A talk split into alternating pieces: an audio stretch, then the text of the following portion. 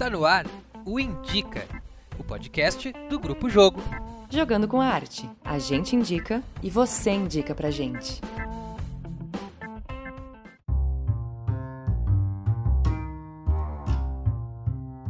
Está no ar mais um episódio do podcast Indica, este podcast do Grupo Jogo. Neste podcast a gente fala um pouco sobre arte, sobre cultura, chama convidados e os temas, geralmente eles surgem a partir de vocês que estão nos escutando. Para isso, acessa lá no Instagram, arroba Grupo Jogo, dá aquele DM pra gente, manda um direct, uma dica de tema, um artista que achou bacana, um, sei lá, uma música ou um filme. Meu nome é Lucas, sou diretor de teatro, professor de teatro e atualmente doutorando em artes cênicas pela URGS e apresento esse podcast há algum tempo com a Louise Berrosan, que teve que se afastar por motivos pessoais dela. E para substituir a Louise, nós convidamos nada mais nada menos do que uma lenda no Grupo Jogo.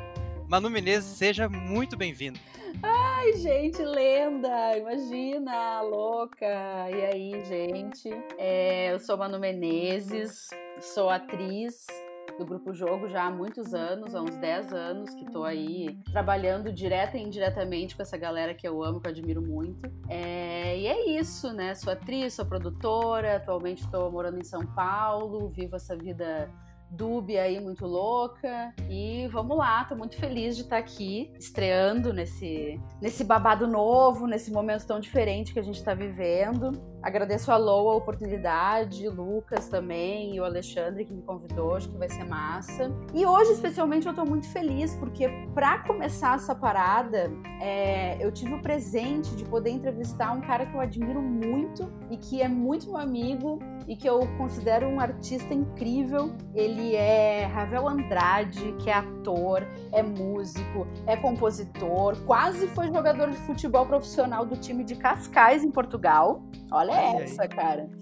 E hoje ele coleciona assim uma gama infindável de trabalhos muito bem sucedidos na televisão e no cinema. Aí vale lembrar também que o Ravel também já foi ator do Grupo Jogo e ele participou do Para acabar com o julgamento de Deus e do Pop Hamlet, em que inclusive nós fazíamos um par, eu era Ofélia, ele era Hamlet. Olha o sucesso. E aí, Ravel? Ô, Manu, te amo, minha amiga, minha irmã. Que quanta coisa linda que você falou aí. Fiquei que emocionado com tanta coisa que eu faço. Olha, que doido. Estou é, muito feliz de estar aqui é, com a galera do Grupo Jogo, que é o grupo que eu tanto amo, que eu fiz parte no início da caminhada e acho que o Dil foi um cara que acreditou em mim quando ele foi ver o Mambembe da Casa de Teatro de Porto Alegre, que era uma peça que a gente é, fez e, e me, me levou do Grupo Jogo para ajudar com o cenário. Depois eu fiz som, depois eu fiz luz, depois eu estava ensaiando, depois eu estava no processo. Então foi muito importante. Estou muito feliz de estar aqui com vocês, Lucas também.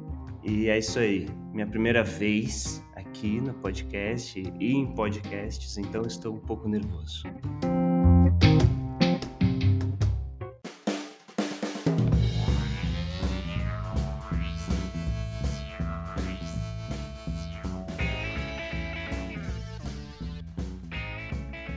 Ravel, tu falou um pouquinho da tua trajetória pelo Grupo Jogo aí, que foi demais, eu me lembro, tenho lindas lembranças, mas eu queria que tu me contasse um pouquinho da tua trajetória como ator, assim, é, como, é que, como é que foi isso, como é que tu começou, em que ponto tu tá, conta pra gente um pouco. Bom, é, vou entrar num fluxo aqui de pensamento agora, vou tentar ser é, bem direto assim, mas tomara que eu não me prolongue.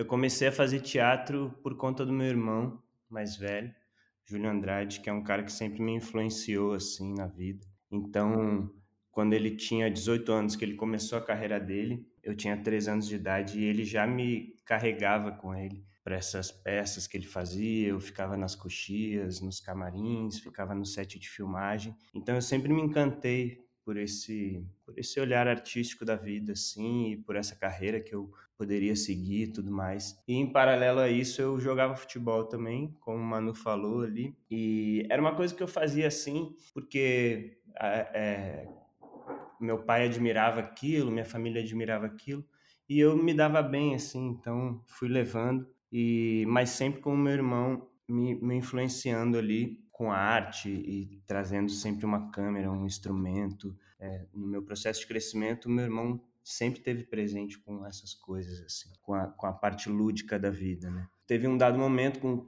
com 15 ou 16 anos, eu estava morando fora de Porto Alegre. Eu nasci em Porto Alegre, mas morei em muitas cidades diferentes. Morei em Caxias do Sul, morei em Florianópolis. E eu estava morando em Portugal com os meus pais. Meus pais tinham ido para lá para ganhar a vida e tudo mais, uma vida diferente. E eu resolvi, estava um pouco triste porque não tinha me encontrado lá, estava jogando futebol, mas não tinha encontrado os amigos certos, não tinha, não estava feliz. E eu liguei pro meu irmão e falei: "Mano, eu quero fazer teatro. Eu tô precisando fazer teatro, porque eu estava com uma vontade muito grande dentro de mim, uma, uma, uma chama acesa assim. E eu voltei para o Brasil com 16 anos e com 17 anos eu voltei para Porto Alegre e comecei a fazer teatro na Casa de Teatro de Porto Alegre, do Zé Adão Barbosa, nosso mestre, mestre de muitos, muita gente em Porto Alegre, uma referência. Com assim. certeza. Com certeza. Grande Zé, grande Com certeza, Zé. grande Zé. E eu, e eu acabei na casa de teatro ganhando bolsa é, para fazer o curso de formação. E eu fazia o curso à noite e aí saía da aula e já ficava, porque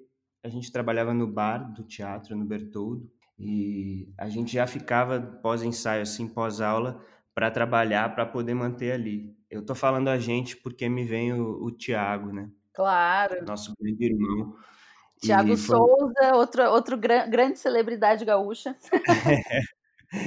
que é tipo um, um, grande. Eu, Manu e Thiago, assim, a gente é muito amigo, assim, a gente compartilhou uma parte da vida. E bem essa parte da descoberta da, da, do, da dessa minha carreira, do que eu poderia fazer, a descoberta do teatro. E dali para frente eu fiz é, essa peça com a Casa de Teatro, que foi o grande lance, assim, que girou uma chavinha na minha cabeça. E comecei a me aproximar de Manu, de Tainá e do, e do Dil também, do Alexandre Dil, e o Dil passou a me convidar para ir lá ensaiar, para treinar, para assistir as peças e tudo mais. Eu lembro até que vocês estavam fazendo uma peça que eu acho que era que era que era o Dil que fazia. Era uma que peça era? que tinha uma, um cenário que era uma piscina, uma piscina. Uma ideia material. Ideia material. Com a Petit com, com o Vini, né? Não, era a Petit e o Dil. Com a Petit com o Dio, é verdade, é, nossa. É, e eu lembro que eu fui assistir essa peça e o Dio já tinha assistido minha peça, a, a galera do, do, grupo já tinha assistido minha peça e tal. E eu lembro que eu fui assistir minha ideia material e o cenário era de. Tinha essa piscina que era uma baia de 10 centímetros assim de madeira com uma lona, então fazia um espelho d'água. E acabou a peça e a gente e eu fiquei ali e tal com a, com a Manu, com a Tainá e o Dio falou pô quer ajudar aqui no cenário? Pega uma toalha lá e vamos secar aqui. Eu lembro que a gente ajudava a tirar a água da baia com toalha. Não tinha como fazer com balde porque era muito raso então ficava todo mundo com aquelas toalhas espremendo toalha assim dentro dos baldes até acabar. Era tipo muito trabalho de, de formiga, assim, cara. Era, nossa, todo mundo ajudando, assim. E eu lembro que eu fui os três dias direto e ajudei os três dias direto e a gente começou a se aproximar muito. A gente fez a leitura do Para Acabar com o Julgamento de Deus, que foi incrível também. Verdade. E depois a gente fez o Pop Hamlet, que para mim, tipo, é a peça mais legal que eu já fiz na vida, cara. que era maravilhoso, que era a gente com, era o grupo jogo com parceria com o grupo geográfico, né? Sim, era demais. É, e era uma sequência que teve o Rock Hamlet, que foi um sucesso. Eu, eu tinha assistido ainda, não não estava envolvido com o grupo. E eu amava aquela peça, a galera cantava Bohemian Rhapsody, a Manu arrasava.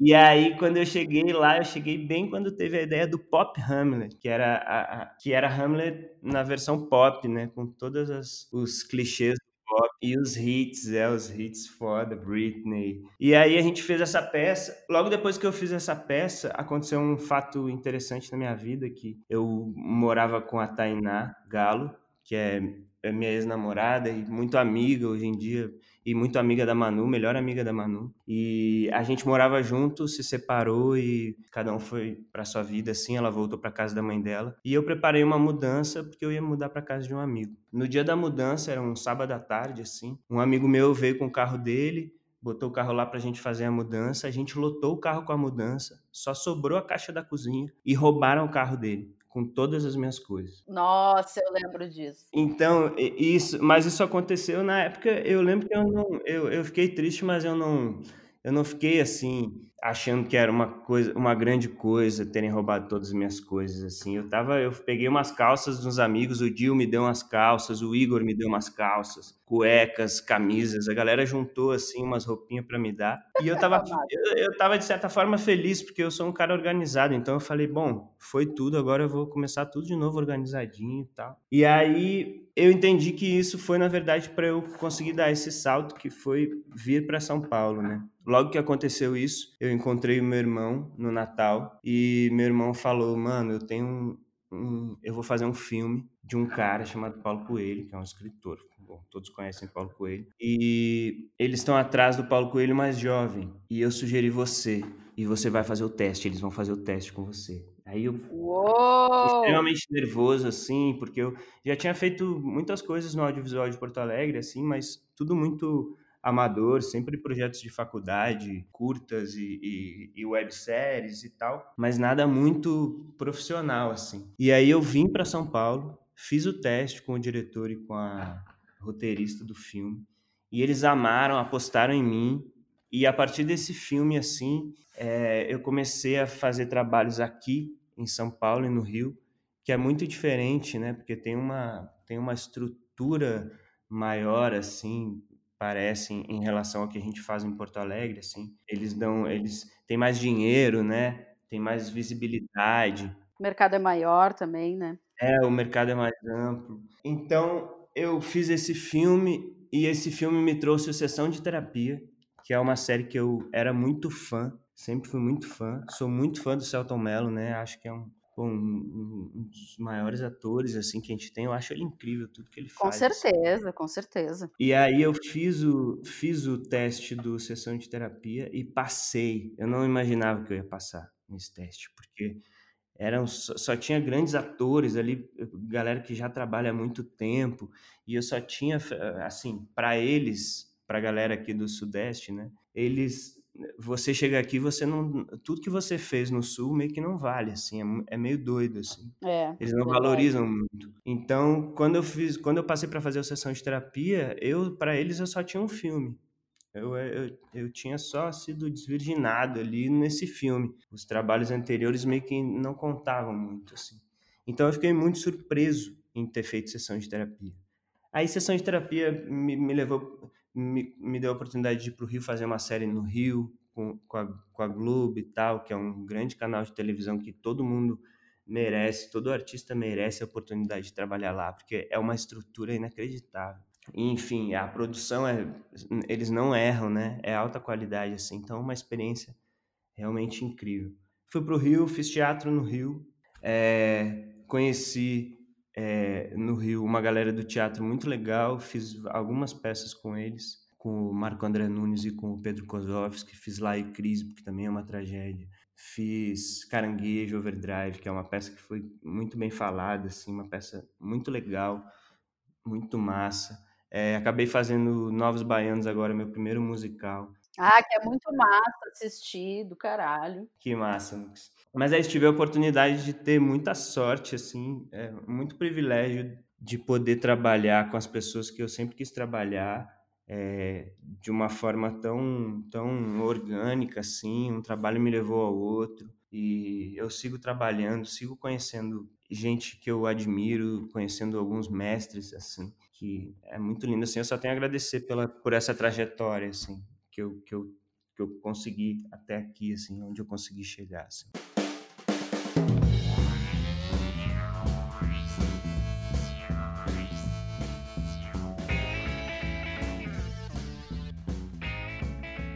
Legal porque tu toca em várias questões, né, que são do teu particular, são do, da, da, tua história, mas que, bom, acontece com várias pessoas eh, no Brasil, assim, quando a gente fala sobre o mercado da arte e tal, atinge várias, várias possibilidades, né? Porque aí eu fiquei pensando, assim, te convidando para pensar junto, como é que é ser artista no Brasil? Porque tu falou assim, achei muito massa, muito bonito essa questão que tu começa no teatro por uma paixão e aí tem, tem o teatro na tua vida e depois tu vai pro audiovisual e cinema, TV. Tu tem uma visão, acredito que, não digo maior, mas eu digo mais complexa do que é ser um ator no Brasil hoje. O que que tu tem a refletir sobre isso? Como é que tu vê é, esse ofício, essa profissão de ser ator no Brasil? Como é que é ser um ator no Brasil hoje? Vamos pensar junto aqui também. Eu acho que eh, no princípio, assim, eu via essa coisa da arte, assim, meio desse âmbito do ator, assim, da, da interpretação, do teatro, do cinema, né? Mas conforme eu fui é, vivendo experiências como ator, eu vi que a arte, na verdade, ela é mais do que isso, né? Mais do que ser um ator, né? A gente é artista, né? A gente tem que estar aberto para vivenciar muitas coisas, assim, muitas coisas. E eu acho que hoje em dia é, é marginalizada essa nossa, esse, esse, nosso modo de vida, né? Esse nosso, a gente vive é, da arte, né? E é muito marginalizado, muito difícil você ser artista, porque para você ser um artista ou um ator, prefiro, prefiro falar artista, eu acho, porque é, uma, é um jeito de pensar, assim, né? Mas é, para você ser um artista, você precisa ser um provocador, assim, né? Da sociedade e precisa repensar as coisas, precisa subverter as coisas, né? Ir além. E hoje em dia tem essa coisa muito polarizada e a gente acaba ficando num lugar meio de maluco, assim, de, de doidão e tal. Mas ao mesmo tempo é indispensável que isso esteja é, aceso ainda, que a arte esteja acesa e que ela esteja muito mais é, aflorada, porque é esse o momento, é esse o momento que a gente precisa ser artista, que a gente precisa ser, por mais que seja esteja difícil, por mais que seja marginalizado, é, eu acho que a gente precisa nesse momento trabalhar com a arte, trabalhar com, com o olhar para o outro e com a desconstrução, é, eu acho que é nessas, nessas horas que a gente tem que provocar, né? Que a gente tem que colocar para fora esse, esse, provocador. E eu acho Exatamente. que nesses períodos é o momento em que o artista se faz mais importante, por isso que é tão é tanta resistência assim, né? A gente não larga o osso. A gente vai até onde tiver que ir. Sim, exatamente. Exatamente, mano.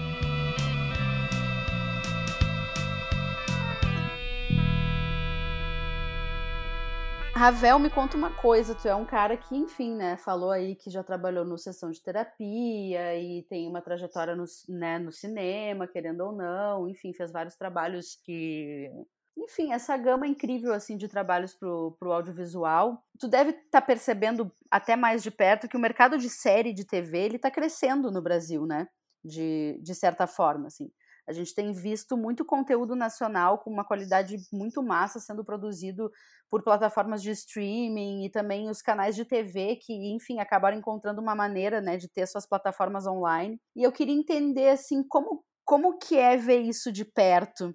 É, pensando em tudo, nisso, tudo isso que tu falou agora de ser um artista no Brasil, ver esse crescimento do audiovisual, de certa forma, no Brasil acontecendo, dá alguma esperança? Que, que tu me diz sobre isso? Pô, é maravilhoso, eu acho maravilhoso o que está acontecendo, porque desliga dessa coisa da televisão, né? E a televisão, ela, ela é, além de encaixotar muito de muito nesse padrão assim do que o grande público consome, ela ela limitava, né, é, a, a, a, um certo número de artistas e tal. Não era, não, não era todo mundo que tinha, não é todo mundo que tem a oportunidade de trabalhar numa televisão e tudo mais. E eu acho que com as produtoras, com essa liberdade de criarem séries de gênero e, e, e outras séries e séries, enfim, tem uma amplitude maior até para a galera, assim, para os artistas, né? Tem, tem as séries hoje em dia elas têm, elas são feitas para os nichos, assim, então tem, tem vários tipos de série, então tem um, uma representatividade grande que pode estar tá envolvida nessas séries que já existe, tem vários tipos de séries e, e várias produtoras é, trabalhando, acho que amplia o, o, o número de, de de oportunidades e para tirar sair um pouco fora desse padrão também que a televisão tem eu acho maravilhoso. Eu, eu acho ótimo E eu tenho uma, eu sou super esperançoso assim que a gente vai cada vez mais ter trabalho, porque tá cheio de tela por aí, cheio de conteúdo. Acho que o que mais vão fazer são esses conteúdos de audiovisual, esses vários tipos de série, vários tempos, né? Tem série de 20 minutos, série de meia hora, série de uma hora. Enfim, eu acredito muito. Os formatos também não estão mais tão encaixotados, né? E eu acho que com esse momento que a gente está vivendo, a gente começou a aprender a fazer outros tipos de conteúdo, né? Tem muita gente gravando coisas sozinho, gravando coisa em casa, fazendo coisas à distância, enfim, a gente está ainda aprendendo a olhar para as oportunidades, né, para as formas de fazer acontecer, né? Exatamente, não, não tem limites assim. Né? Tudo que você criar é um conteúdo legal, que vai passar uma informação, que vai falar de algo que as pessoas querem ouvir. Eu acho maravilhoso, eu tenho achado maravilhoso, maravilhoso.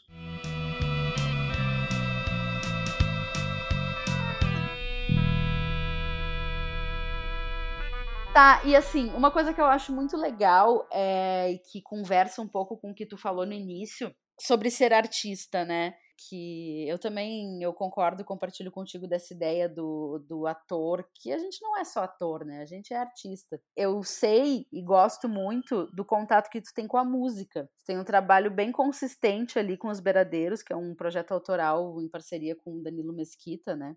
Foi teu. Acho, não sei se vocês chegaram a trabalhar junto na TV, acho que sim, né? Sim, a gente fez um, uma novela juntos, é, que eu fiz uma participação. E foi aí que tu conheceu ele? Me, me conta como é que surgiu esse, esse, esse projeto, assim. Tu acha que o teu trabalho como ator influencia, de certa forma, o teu trabalho como músico? Como é que é, assim? Sim, eu acho que as duas coisas sempre andaram juntas para mim, assim é o lance do violão e, e, do teatro, assim. O violão eu comecei com, com seis anos, sei lá, mas muito na intuição, assim. Nunca fui muito de me dedicar ao estudo, mas eu sempre carreguei a música comigo e a partir de um dado momento eu comecei a compor muitas coisas e, e cantava para a família, assim. E de certa forma, quando eu estava atuando, o violão também estava sempre comigo, sempre levo nas viagens, levo pro hotel e acho que as duas coisas andam bem juntas, assim, no meu caso. E uma coisa alimenta a outra, né? Quando eu tô passando um texto, eu tô com o violão na mão. Quando eu tô fazendo uma música, eu tô com um livro na mão,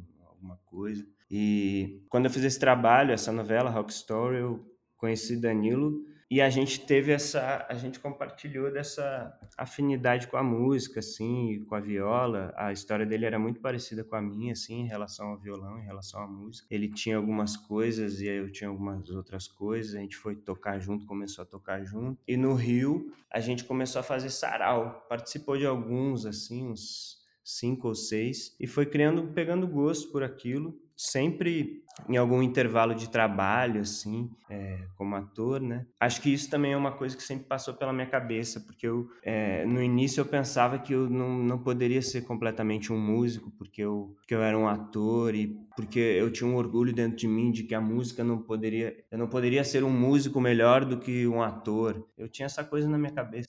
E aí quando eu, é, essa coisa do artista é justamente nesse momento assim que me acende foi quando eu vi que eu podia ser as duas coisas, assim, e que eu não precisava ser só essas duas coisas, poderia ser muitas outras coisas. Exato. Mas resolvi levar em frente essa coisa da banda, e a partir do momento eu e Danilo a gente virou de dois, era só nós dois com violão e voz, viramos cinco, viramos uma banda, e surgiu Beradeiros. A gente vai lançar um disco aí até no início do ano que vem.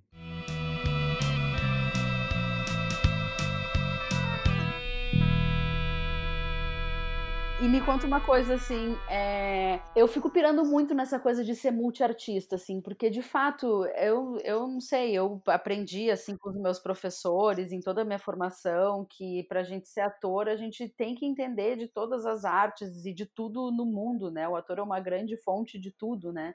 Porque a gente tem que ter esse recurso. Mas, de qualquer forma, assim, na vida prática, como que é para ti ser um, um artista múltiplo, assim? Tipo, como que que é uma hora tu tá gravando um filme, outra hora tu tá gravando um disco, outra hora tu tá pintando um quadro, tipo assim, como é que é esse movimento na tua vida, assim, tu consegue dar conta de tudo, ou tu teve que parar em algum momento e, e enfim, aceitar isso que tu falou agora, pô, eu sou essa pessoa que faço esse monte de coisa, e vamos lá. Como é que foi isso, assim? Sim, é meio, é meio, às vezes é meio doido, assim, né? Porque eu sou um cara muito, muito easygoing, assim, na vida, né? Na minha casa, eu fico, eu perco um tempão, assim, olhando para as plantas e perco um tempão admirando o sol, assim.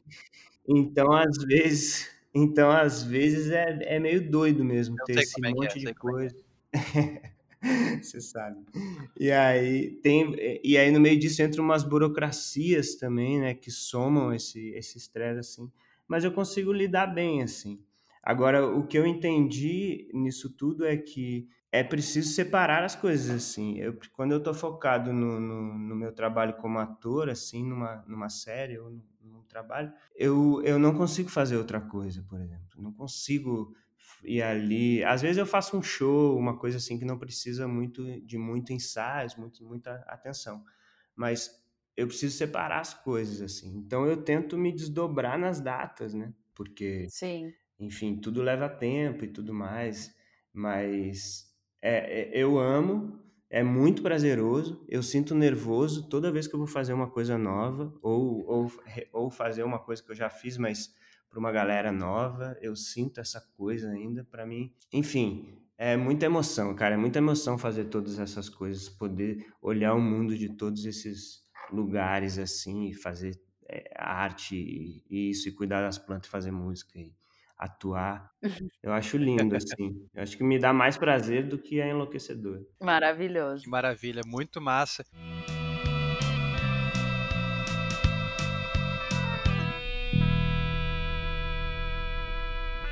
Ravel, toda a tua trajetória também de músico, ator, artista, né, completo e múltiplo, acho que essa noção de multiplicidade, ela é muito, eu acho, pelo menos, né? Não vou dar um, uma de é. eu acho que é muito importante. Eu acho que é legal assim quando a gente é múltiplo e nessa multiplicidade a gente vai se conectando a várias redes, né? De afetos e de artistas e de conhecidos e por aí vai.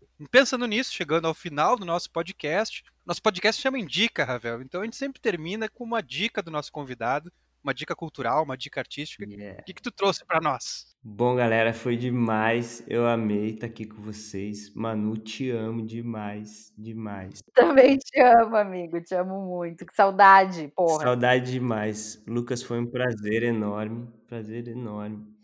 E espero Massa. ter respondido de forma sucinta. Eu sei que não foi, mas. Mas a gente adorou te ouvir, Ravelzinho. A gente adorou! Mas é bom relembrar, assim, eu tinha, eu, eu tinha pensado, assim, no, no, no, início e tudo, mas é bom relembrar que a gente sempre lembra de uma coisa nova.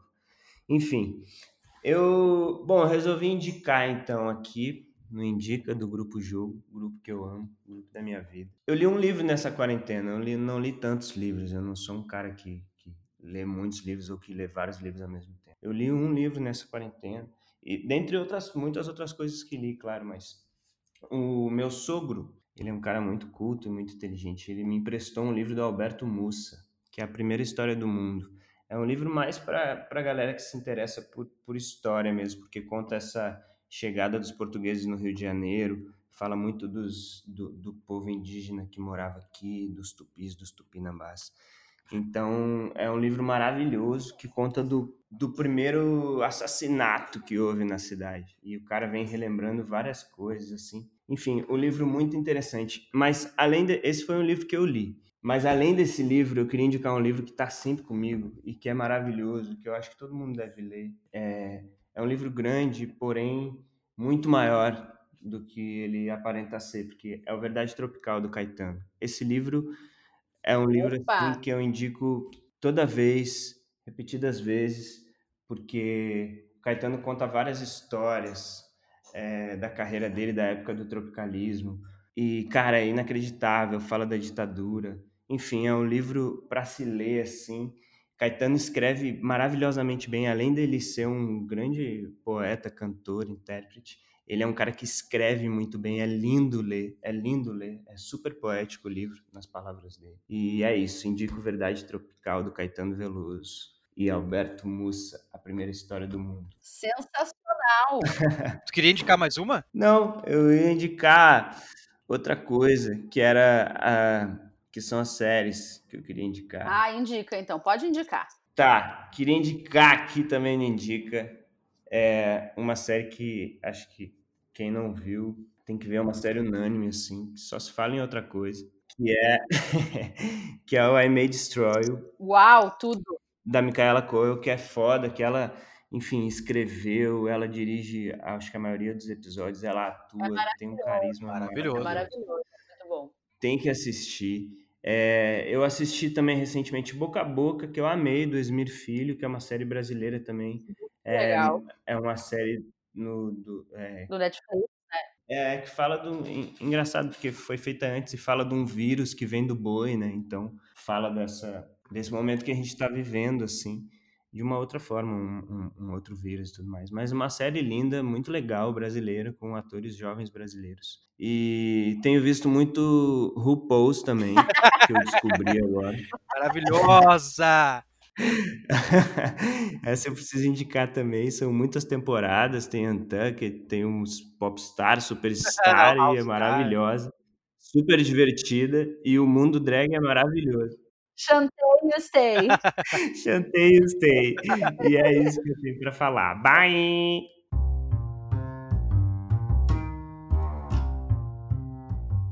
E com essa dica a gente encerra então o nosso podcast de hoje, o nosso 14 podcast. Então, se tu quiser mandar uma dica, entra lá no arroba Grupo Jogo pelo Instagram ou pelo YouTube, manda um direct, manda uma mensagem que a gente está atento a todas as mensagens que são postadas lá. Muito obrigado, Ravel. Valeu por participar. Foi muito a fuder o episódio de hoje. E seja bem-vinda, Manu! Obrigada, gente! Manu. Agora vocês vão ouvir as minha, a minha voz agora por algumas edições ainda, até a Lou voltar da licença maternidade dela. Aquela. Mentira, gente, não é isso. Valeu, galera. Obrigado. Foi Valeu. maravilhoso. Amo vocês. Viva Grupo Jogo.